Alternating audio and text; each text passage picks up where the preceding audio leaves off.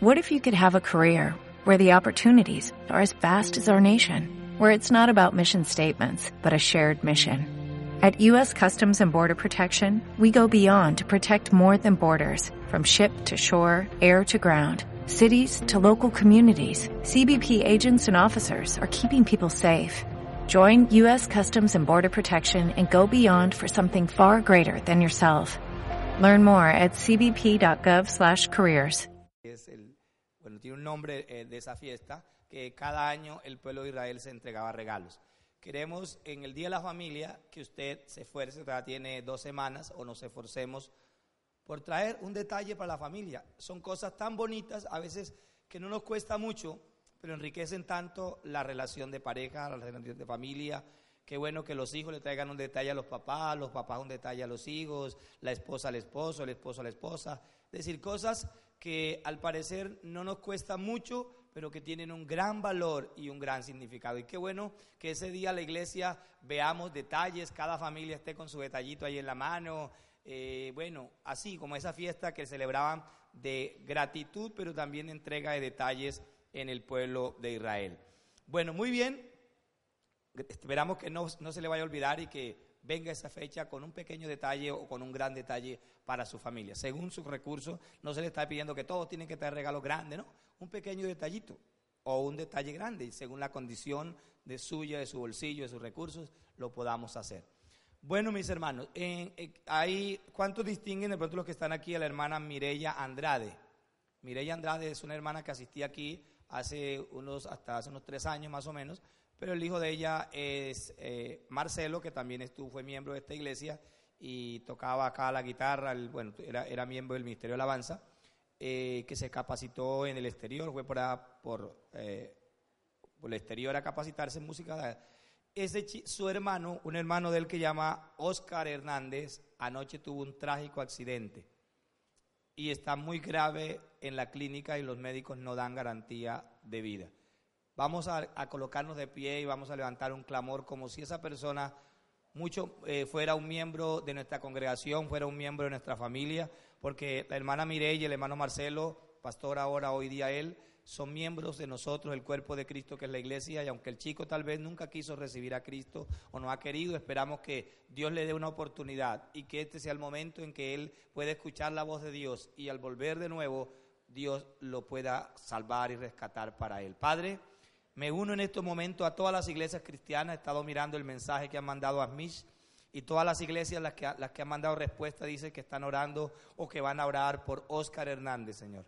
Este chico tuvo un accidente anoche, no sabemos si él estaba en rumba, si él estaba eh, haciendo trabajos, no sabemos, desconocemos qué haya pasado con él o si fue esta mañana, no sabemos en qué momento fue el accidente, simplemente dicen que está en el hospital y que los médicos no garantizan la vida de él. Él está muy cerca de aquí de nosotros, a, a tres cuadras estaría entonces él debatiéndose entre la vida y la muerte. Señor, pedimos que si el espíritu de muerte ha querido tomar el control de Oscar Hernández, reprendemos en el nombre bendito de Jesús todo espíritu de muerte contra este joven. Y pedimos, Señor, que por amor a ti mismo, por tu gran nombre, por tu gran misericordia, extiendas tu mano y toques el cuerpo de Oscar, Señor. Por amor a tu nombre, pero también por el clamor de aquella madre, de aquel pastor que es hermano de este varón, Señor, el pastor Marcelo tú escuches nuestra oración y escuche la oración de ellos, escuche la oración de la iglesia cristiana en Neiva que clama por este varón, Señor. Él tal vez no ha querido recibirte, él tal vez no vive de acuerdo a los principios tuyos,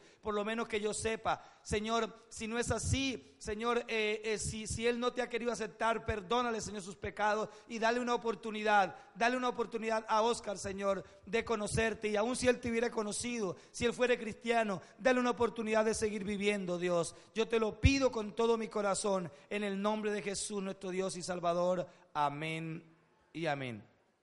Pueden sentarse. Entonces recuerde, Oscar Hernández llama el joven, Oscar Hernández. Hoy también estamos, vemos aquí las banderitas y voy a pedirle el favor, eh, vamos a estar en estos meses, tal vez lo que nos falta este año y a menos de que acontezca algo que nos motive, nos lleve a cambiar, vamos a estar hablando cada mes de misiones sobre Neiva. Y hoy vamos a empezar hablando sobre Neiva eh, Neiva está conformada por 10 comunas y vamos a hablar hoy de la comuna número uno.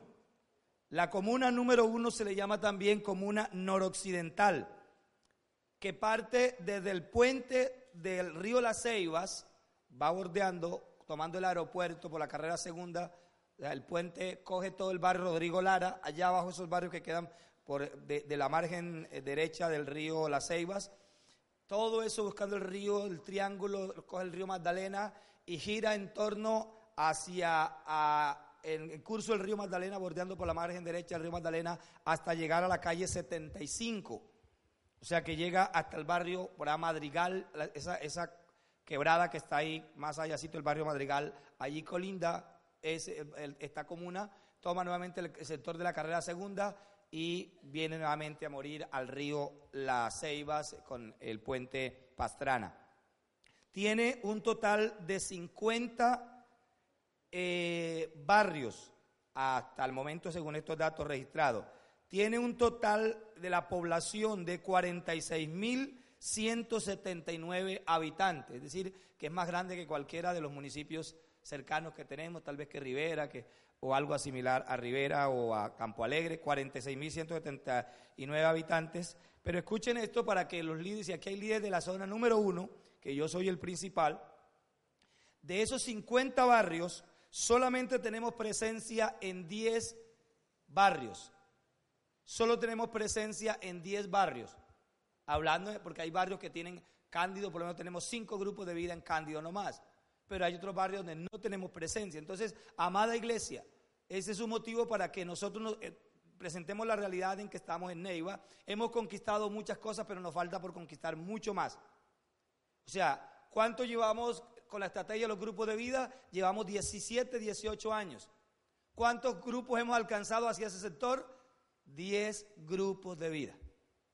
10 barrios, perdón. 10 barrios. Tenemos casi, hay 20 y pico grupos, pero eh, hay solamente 10 barrios tomados que, en el cual tenemos presencia de grupo de vida. Yo los voy a invitar a que levantemos un clamor hoy por esa comuna. En esa comuna hay bares, en esa comuna hay prostíbulos, eh, toda esa parte del puente, el triángulo, el tizón que llaman, eso han construido una cantidad de, de burdeles, de lugares eh, de ese estilo. Toda la carrera primera, eso se ha convertido en un tomadero de trago. Los muchachos salen de las universidades. Hay muy buenos, en ese sector hay universidades, hay centros de salud, hay buenos colegios, pero también eh, está la, parte como el enemigo se ha metido. Vamos a levantar un clamor por ese sector. Padre, te damos muchas gracias en esta mañana.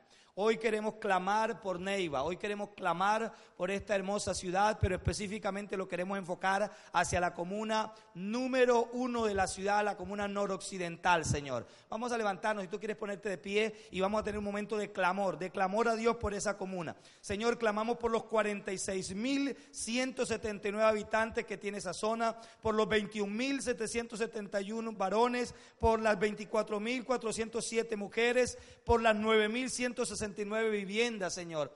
Hay 9.000 Señor, 9.169 viviendas en ese sector, tal vez sin contar los barrios nuevos que ya están levantándose. Hay 50 barrios, Señor, de los cuales solamente en unas 25, 26 lugares tenemos casa, tenemos grupos, Señor. Y aún en algunas repite el grupo en dos veces por semana. Oramos, Señor amado, porque nos faltan muchas casas, muchos lugares sobre ese sector. Te pedimos que nos despiertes a nosotros como iglesia. Queremos presentarte una radiografía de lo que hemos logrado, lo que estamos logrando en Neiva, Señor. Y queremos clamar en esta mañana, Padre, pidiendo misericordia sobre la comuna número uno en occidental, Señor, sobre la Junta de Acción Comunal, el presidente, los que dirigen la Junta de Acción Comunal, las juntas directivas locales, Señor, de ese sector de la ciudad. Pedimos que tú tengas misericordia, Señor, y que tú nos ayudes, Señor, para poder ver un mundo transformado. Mira la, la cantidad, Señor, de bares, de cantinas, de burdeles, de lugares de prostíbulos, Señor, los lugares de, eh, de eh, brujería, de idolatría, derribamos los muros y las fortalezas que Satanás ha levantado sobre ese sector de la ciudad. Y pedimos cielos abiertos, Señor, sobre la comuna noroccidental o comuna número uno, hasta que va, Señor, desde el puente del río Las Ceibas hasta la calle 75, Señor, entre carreras primera y segunda. Oramos y clamamos, Señor, que tengan misericordia de todos los habitantes de ese sector Que avives la iglesia, que nos despiertes a nosotros como pueblo tuyo para clamar, para buscar tu presencia. Y hay otras iglesias en esa comuna, otras iglesias que al igual que nosotros también clamamos y pedimos ante ti por este pueblo, Señor. En el nombre de Jesús, nuestro Señor y Salvador. Amén y amén. Voy a pedirle favor a los diáconos un aplauso al Señor por esa zona, por esa comuna, que Dios quiere que la ganemos para Cristo. Los sugieres están listos, por favor. Hoy también el, segundo domingo de cada mes, no solamente hablamos de las misiones, sino que el segundo domingo de cada mes hemos establecido que cada persona debe apartar un recurso para traerlo acá. ¿Los sugieres están?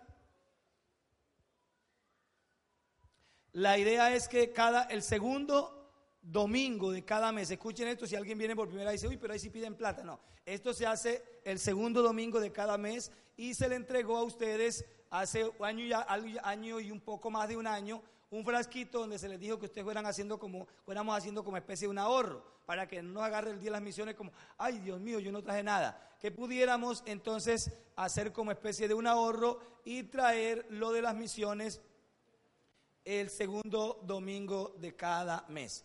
La idea entonces es que ustedes voluntariamente la ofrenda lo que usted para ganar a las misiones, para ganar a, los perdidos, para ir a los perdidos. Pueden seguir mis hermanos, es un acto voluntario, pero ojalá, ojalá qué bueno nosotros hoy día hemos llegado al conocimiento de Dios porque otras personas aportaron por nosotros. Otras personas donaron recursos. Hay gente que ha donado propiedades, ha donado muchas cosas con aras de que nosotros a nosotros llegue el mensaje del Evangelio de Jesucristo. Así que si usted ha traído hoy una ofrenda, eh, eh, lo posible que sea planeada, que usted se proponga, yo mensualmente voy a dar por las misiones 20 mil pesos, yo mensualmente voy a dar por las misiones 10 mil pesos, como familia vamos a dar tanto, es decir, que, que, sea algo como programado y no sea algo como que, wow, me agarraron por sorpresa, no, que lo, lo posible sea algo programado, que cada nosotros propongamos apartar para las misiones una cantidad de dinero, ese dinero, una parte va a las misiones locales, otra a las misiones regionales, otra a las misiones nacionales, y otras las misiones transculturales, porque apoyamos misioneros en otras partes del mundo. Entonces, este dinero que usted aporte, esos mil, esos dos mil, esos diez mil, esos quince mil, eh, eh, hace dos meses les decía que se nos olvidó hacer este acto de la colecta y una sola persona donó dos millones cuatrocientos mil pesos para las misiones. Una sola persona. Y, y, seguimos bendiciendo a esa persona por ese gesto y por ese acto de hacerlo. Bueno, muy bien, mis hermanos. Todo aquel que lo haga, Dios le recompensará en gran manera. Quiero en estos momentos que vayamos a la palabra de Dios. Damos una cordial bienvenida. Hay personas que nos visitan hoy por primera vez. Quiero ver la manito levantada. Si hay amigos aquí que nos visitan o todos ya son antiguos. Bueno, como que todos son antiguos.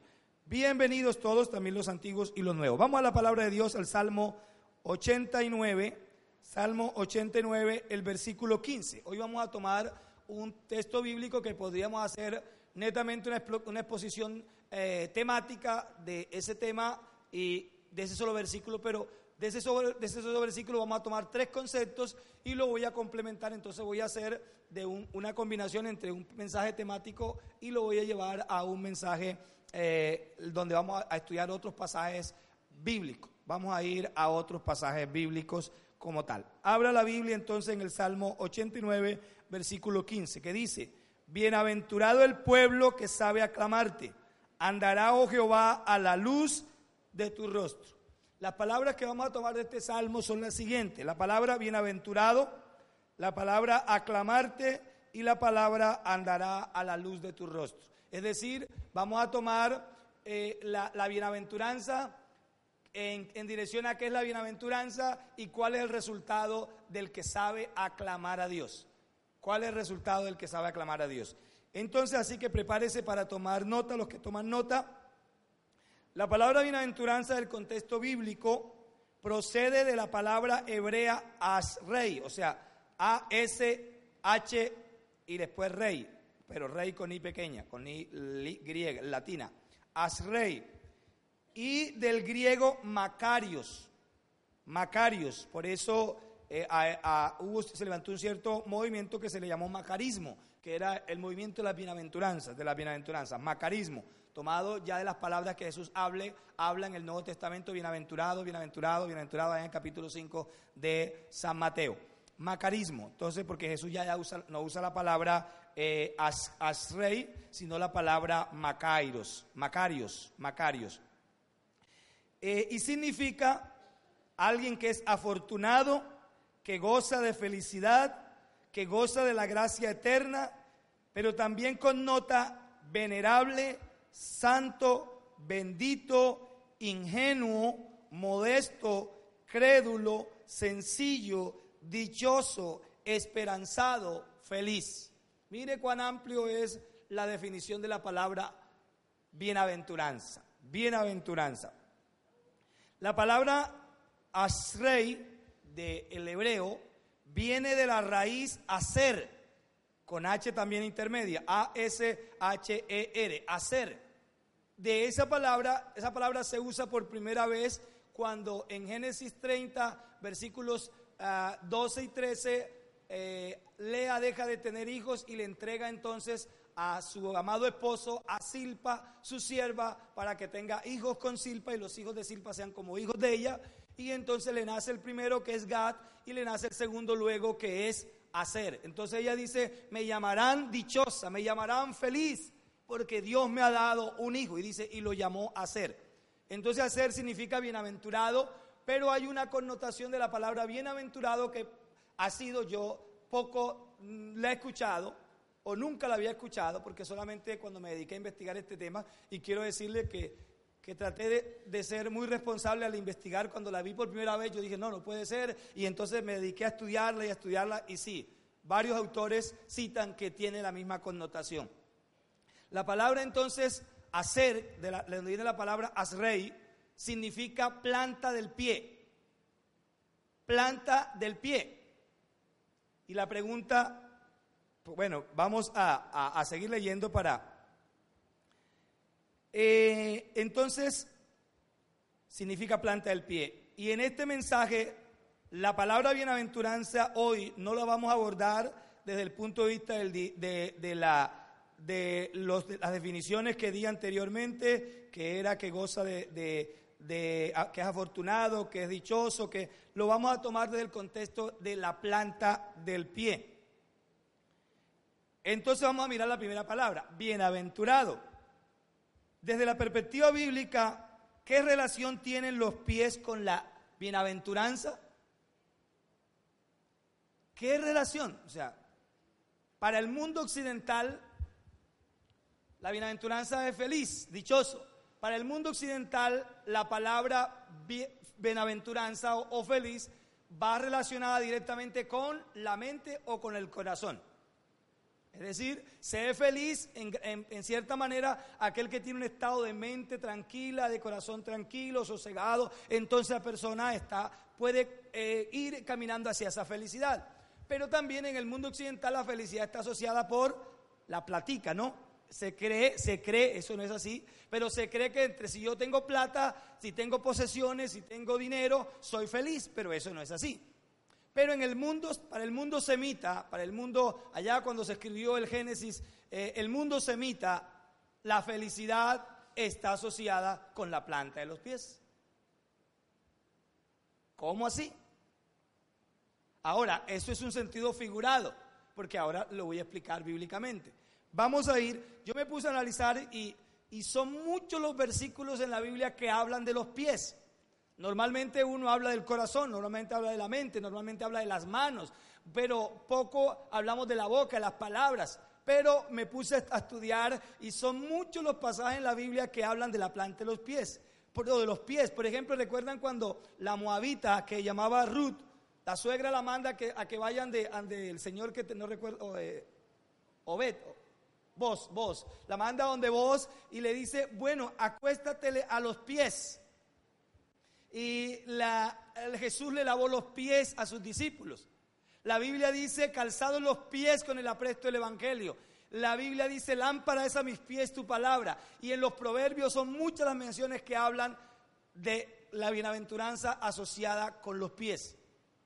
Asociada con los pies. Entonces, ¿cuál es la connotación? Ahora, nunca vamos a encontrar, o sea, no, yo quiero ser claro que no, no vamos a encontrar un versículo que dice bienaventurados eh, porque los pies son tal cosa pero vamos a, mirarlo desde el contexto de, la, de ese punto de vista. Entonces, vamos a ir al Salmo 119, 105. Algunos se lo saben de memoria. Lámpara es a mis pies tu palabra y lumbrera a mi camino. Vamos a recitar el, Salmo 119, versículo 105. Un, dos, tres. Lámpara es a mis pies tu palabra y lumbrera a mi camino. Entonces, ¿cómo está asociado ese término con la felicidad o con la dicha o con la bienaventuranza? Entonces podríamos decir que la bienaventuranza o la felicidad la verdadera felicidad llega cuando la vida de las personas es iluminada por la palabra de Dios. La verdadera bienaventuranza llega. Tú no eres feliz por cuántas propiedades tienes. Tú no solamente eres feliz porque tengas una mente tranquila, un corazón en paz. Tú no eres feliz. Es más, la Biblia, cuando Jesús retoma las bienaventuranzas, nunca habló de las bienaventuranzas en sentido a como lo miraba el mundo. Bienaventurados los que sufren, bienaventurados los que lloran, bienaventurados los que tienen esto. es decir, Jesús dice, ustedes escucharon que las bienaventuranzas son aquel que goza de cierta felicidad, pero yo os digo, les voy a enseñar algo nuevo. Que la verdadera bienaventuranza no consiste en aquella felicidad pasajera por los bienes materiales que tú tienes. No, no depende de la fama que tú tienes. No depende de los títulos que tú tienes. La bienaventuranza verdadera depende cuando tu vida es iluminada por la palabra de Dios. Lámpara es a mis pies tu palabra y lumbrera a mi camino. Lámpara, es decir, a los pies. Por eso estamos hablando que la, palabra bienaventuranza también significa palma de los planta de los pies. Planta de los pies. Bien, dice, lámpara es a mis pies tu palabra. A mis pies. yo siempre me he preguntado, ¿por qué a los pies? Lámpara es a mi camino, diríamos, lámpara es a mi camino. Y más adelante yo le voy a explicar el porqué de la connotación a mis pies. Lámpara es a mis pies tu camino, y lámpara a mis pies tu palabra y lumbrera a mi camino. Es decir, la verdadera felicidad nace cuando el ser humano tiene un encuentro con Dios y su palabra. Así hoy tú estés sin empleo, escucha esto. Tal vez tú hoy dices que yo no tengo bienaventuranza porque estoy pasando necesidad. Eres bienaventurado porque la luz de Cristo resplandeció en tu vida. Porque la luz de Cristo alumbró el camino y el sendero de tu andar. Porque la luz de Cristo te sacó del mundo. Dios te sacó de allá donde tú estabas. Ayer estaba leyendo una palabra y dice que Dios dice, yo lo saqué de allá. Te saqué de allá de Egipto. Te saqué de Egipto.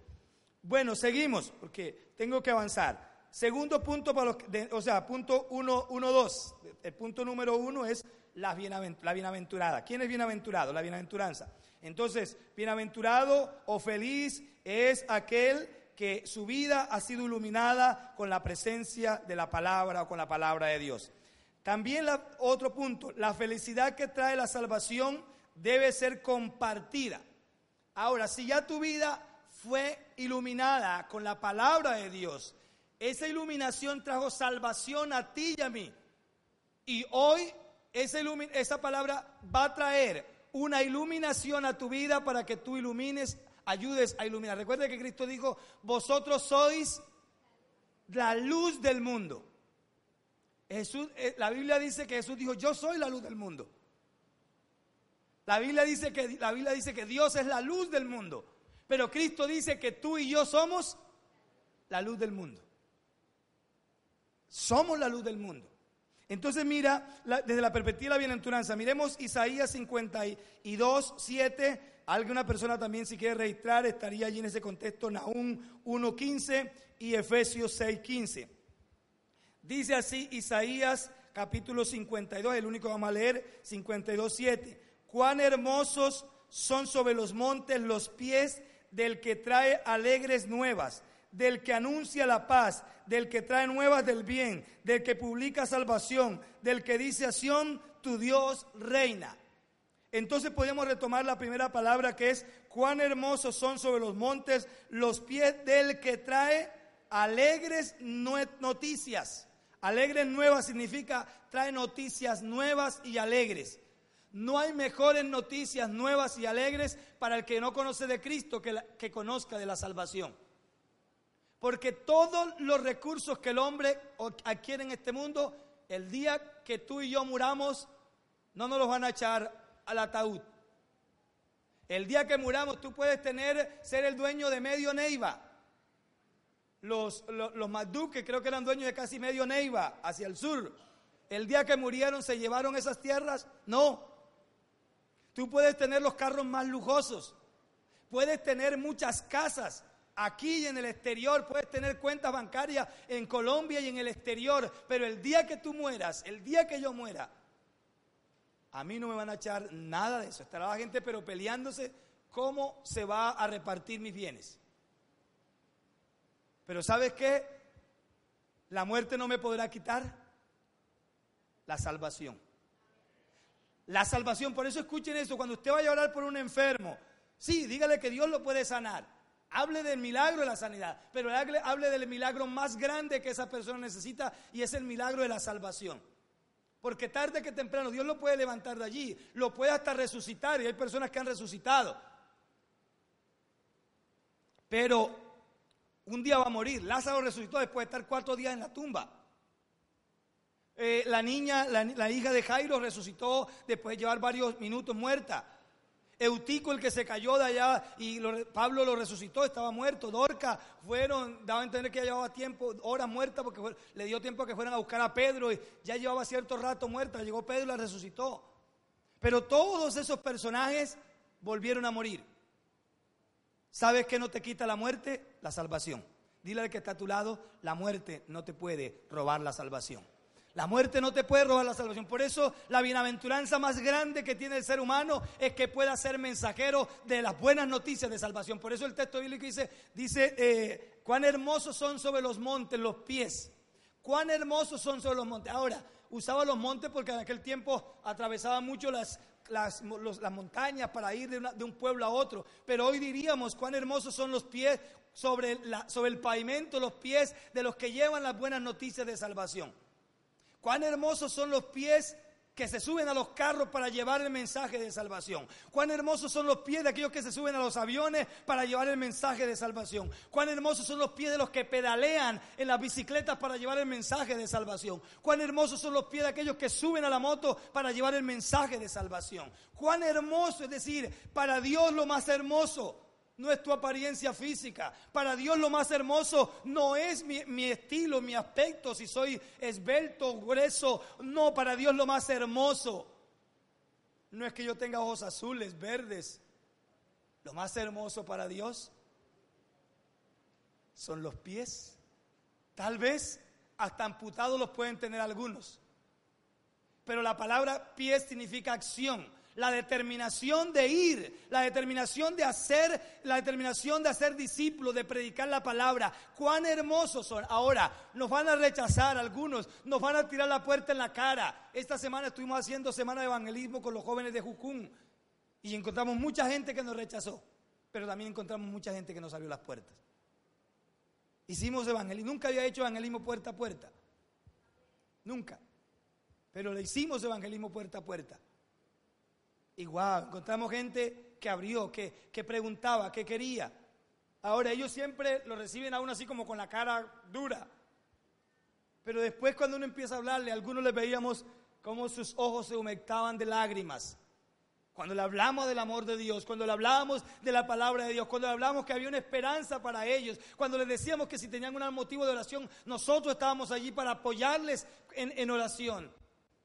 Aunque otros decían, no, no quiero ni quiero ir por mí pero encontramos otros que sí querían.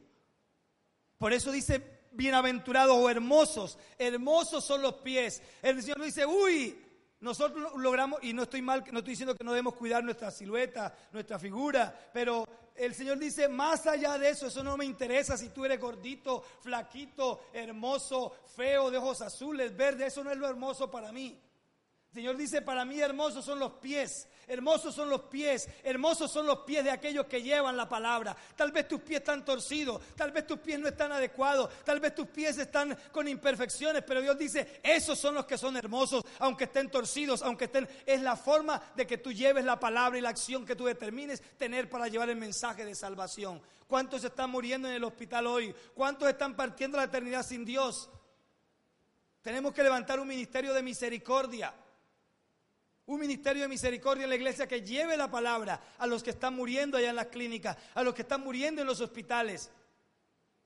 Cuán hermosos son los pies. Entonces, los pies que están sobre los montes para llevar alegres nuevas. Voy a tomarlo literalmente como dice el texto bíblico. Los, son hermosos los pies que van sobre los montes para traer, para anunciar eh, las buenas noticias de la paz. Los pies que traen nuevas del bien. Los pies que publican salvación. Los pies que dicen, Dios reina. Dios reina. Es decir, los pies que van para que el mensaje le llegue a las personas y digan, Dios reina, Dios puede gobernar sobre tu vida. Dios puede transformar tu vida, Dios puede transformar tu corazón. La pregunta es, ¿cuántas veces lo hicieron contigo y conmigo? ¿Cuántas veces nos burlamos de, ellos? ¿Cuántas veces les prometimos que íbamos a ir a la iglesia? Sí, sí, como para sacarlos. Sí, sí, tranquilo, tranquilo, déjeme la dirección que yo voy. Y después que decían, hmm, loco, cree que yo voy por ahí, no voy por allá. Pero un día el corazón tuyo fue tocado por tanta insistencia de un hermano, de una hermana. Yo no olvido a un hermano que hoy está en la presencia del Señor, así lo creo yo, llamado Herminio Kendo. Y a una tía mía que llama María. Mi tía, yo era buen estudiante para la gloria de Dios. Cuando estudié en el bachillerato me forzaba por la necesidad que teníamos en la casa de ser uno de los mejores en el colegio para ganarme la matrícula, para no pagar matrícula, porque papá después decía que no tenía plata para pagar la matrícula. Entonces yo me forzaba, era un, era un ratón de, para comer cuaderno. Y me ganaba la matrícula. Y yo iba contento de mi tía, que era cristiana. Tía, mire, me gané la matrícula. No. Me decía, ay, hijo, gracias a Dios por eso. Pero sería más excelente si le abriera el corazón a Cristo. Y yo decía, ay porque a mí me daba una rabia interna cuando me hablaban de Dios. Yo no, decir, yo no negaba la existencia de Dios, yo no negaba la existencia de Cristo, pero cuando alguien me hablaba de Dios, yo sentía unas ganas de cogerlo así y decirle, cállese, no me hable más de eso. Porque se me revolvía ya internamente, claro, los, bichos que estaban dentro de mí, los parásitos espirituales que estaban dentro de mí, se me revolvían. Apenas escuchaban la palabra de Dios, no toleraban la palabra de Dios, no la aceptaban. Pero luego me trasladé de pueblo y fui apartado a Antioquia. Y me conseguí un compañero de trabajo llamado Herminio Kendo. Y ese hombre me decía, yo me dijo, él tenía una sonrisita y tenía un diente de oro aquí. Parece verlo cuando le sonreía, le brillaba como el de Pedro Pedro Navajas. El hombre sonreía y le brillaba ese, ese diente de oro. Y entonces me decía, yo le, me dijo un día, yo le voy a decir a usted hermano. Y yo sí, sí, claro, hermano, yo me reía. Y me dijo, usted es mi hermano, yo espero verlo. Y todos los días, mi hermano, lo espero en la iglesia. Sí, sí, sí, hermano, sí, hermano. Yo le, yo le seguí la corriente. Sí, hermano. Sí, hermano. Y así lo tuve casi como por un año. Sí, hermano. Sí, hermano. Pero un día, yo no sé si ustedes recuerdan cuando, cuando, cuando este, los tiempos de racionamiento, racionamiento, racionamiento, el año 91, 90, cuando eh, el gobierno de Gaviria que cambió la hora en el mes de mayo, creo que el primero de mayo, algo así. Y ese día yo sentí un terror, un pánico, porque yo había escuchado en las cosas que me han compartido que los hombres querrían cambiar los tiempos, y yo entendía eso como el cambio de los tiempos. Y yo dije, hoy voy a ir a escuchar a la iglesia del hermano que tanto me invita. Y ese día fui, y el mensaje era como si me lo hubieran preparado para mí. Es decir, Dios usó el argumento del cambio de hora para crear en mí una especie de un temor. Y cuando yo fui allá, el mensaje, el pastor lo había preparado para mí. Dios le había colocado en el, en el corazón del pastor que preparara ese mensaje para Bernardo Antonio Arteaga Ávila. Y cuando yo escuché esa palabra, me enamoré de Dios. Y de ahí en adelante empecé a asistir regularmente a la iglesia. Y luego tomé el curso de discipulado y luego me hice bautizar. Y luego empecé a servir. Y luego aquí me tiene Dios y para Él sea la gloria y la honra. Porque Él lo hizo a través de personas. Escuchen esto, mi hermano. Dios no lo va a hacer a través de ángeles que bajen del cielo, aunque Él lo puede hacer. Pero dice, hermosos son los pies, no dice de los ángeles que bajan del cielo a compartir el evangelio. hermosos son los pies de los que llevan nuevas de salvación, de los que llevan mensajes alegres, de los que llevan mensajes de paz, de los que llevan el mensaje de transformación. Hermosos son esos pies, porque te parece a ti, hermano, lo hermoso que es que tú llegues a un hogar donde ese hogar están para divorciarse y por el mensaje de Cristo ese hogar se restaure.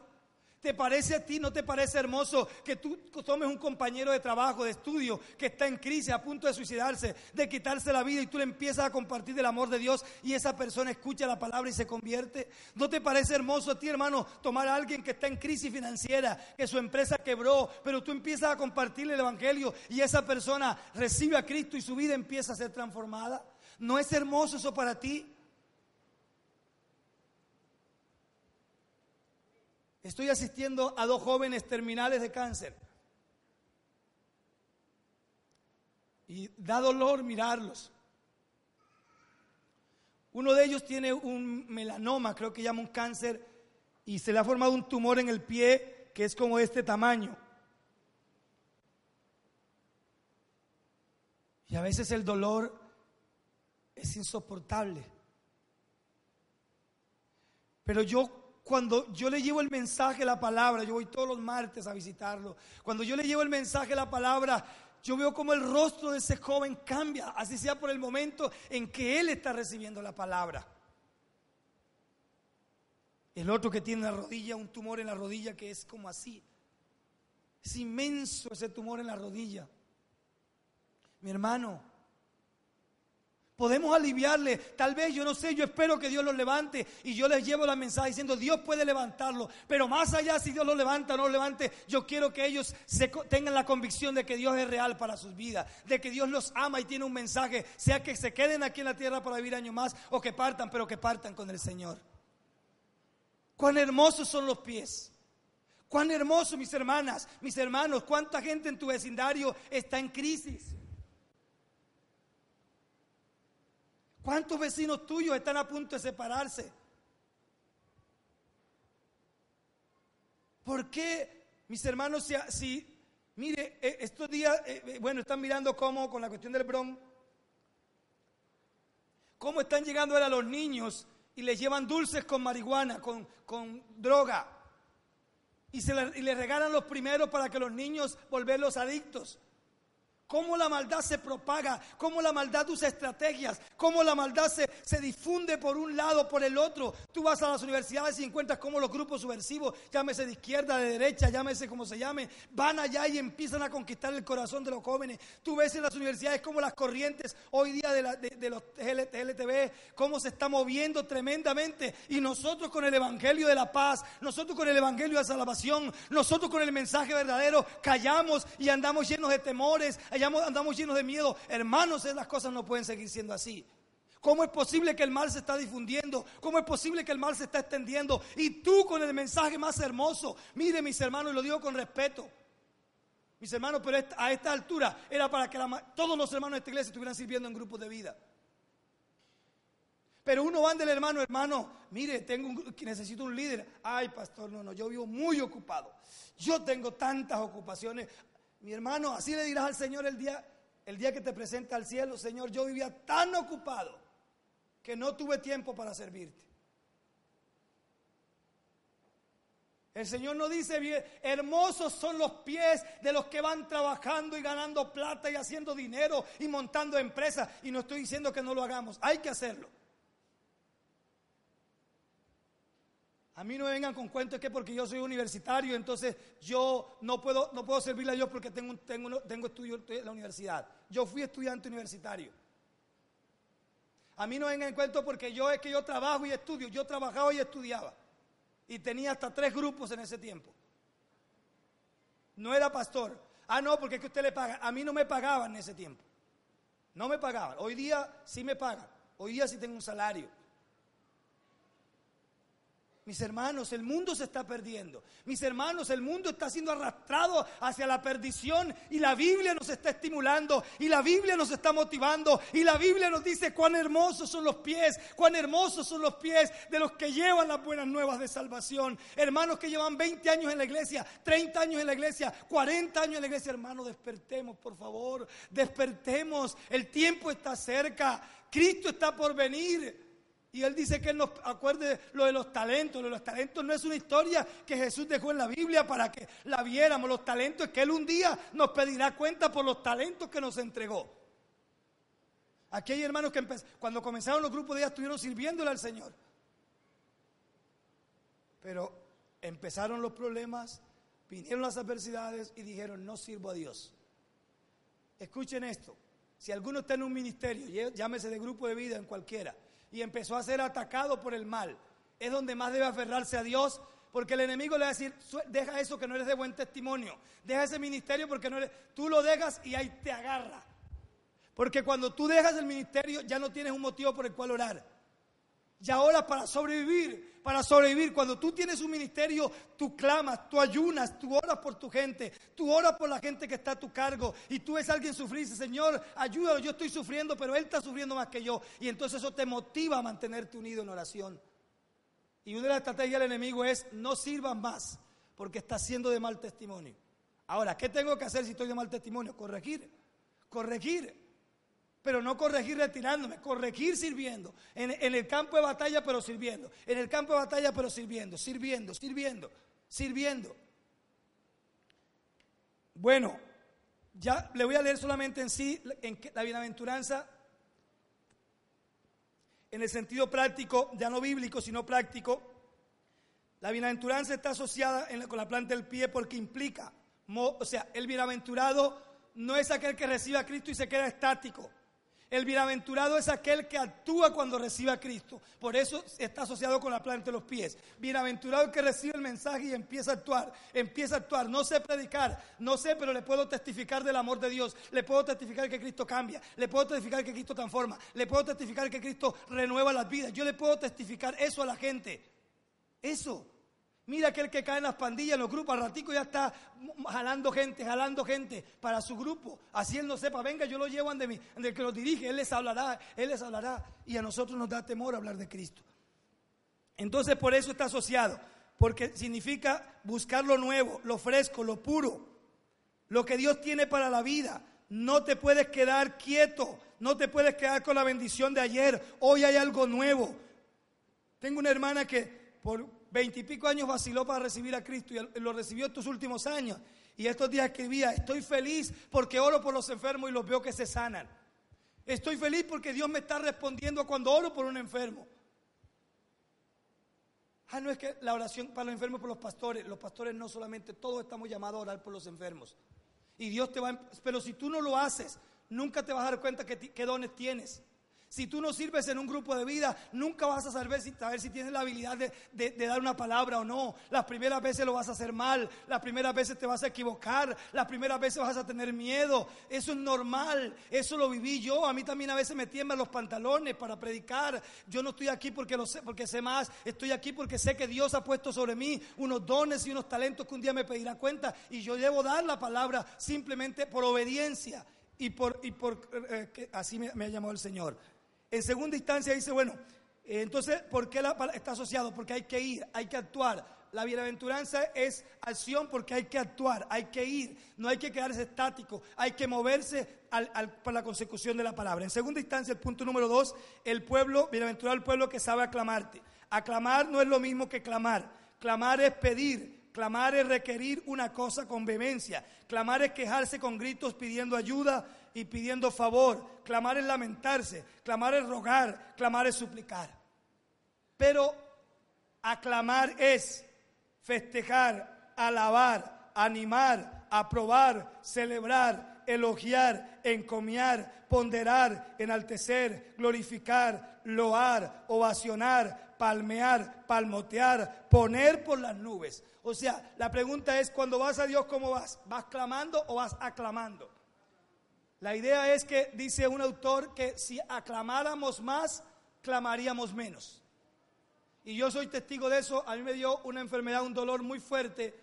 Y entre más clamaba a Dios, más persistía el dolor. Decidí aclamar, lo que fue cantarle, aunque cuando cantaba sentía que se me estallaba la cabeza. Pero mientras me dediqué a cantar, las cosas empezaron a cambiar las cosas empezaron. Entonces, dice bienaventurado el que sabe aclamarte. Entonces, la palabra aclamar significa alabar a Dios, elogiar a Dios, reconocer lo que Dios ha hecho en nosotros, reconocer el poder de Dios en mi vida, reconocer que Dios lo hizo, lo está haciendo y lo hará. El que sabe aclamarte. Así rapidito te voy a ver mientras se preparan los muchachos con la música.